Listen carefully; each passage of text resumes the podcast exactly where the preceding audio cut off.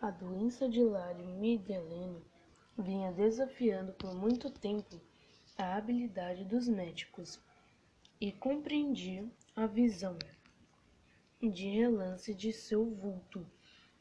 Seria provavelmente a última e que não veria mais a moça, pelo menos com vida.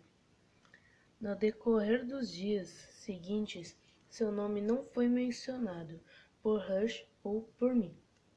Dediquei-me vivamente a aliviar a, a melancolia de seu amigo.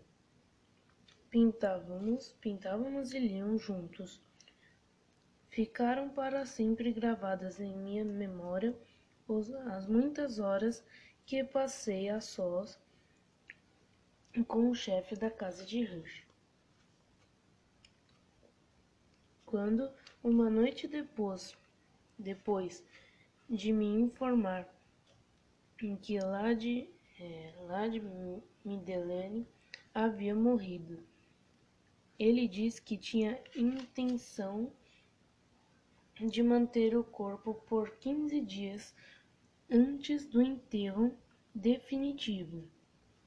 Depois de colocar o corpo no caixão, nós dois, sozinhos, nós dois sozinhos levamos até o lugar de descanso.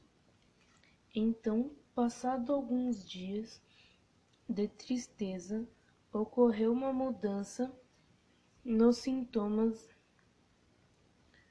ocorreu uma mudança nos sintomas de perturbação mental de meu amigo. Ele vagava pelas, é, ele vagava de sala em sala com passos apressados e irregulares. A palidez de seu rosto,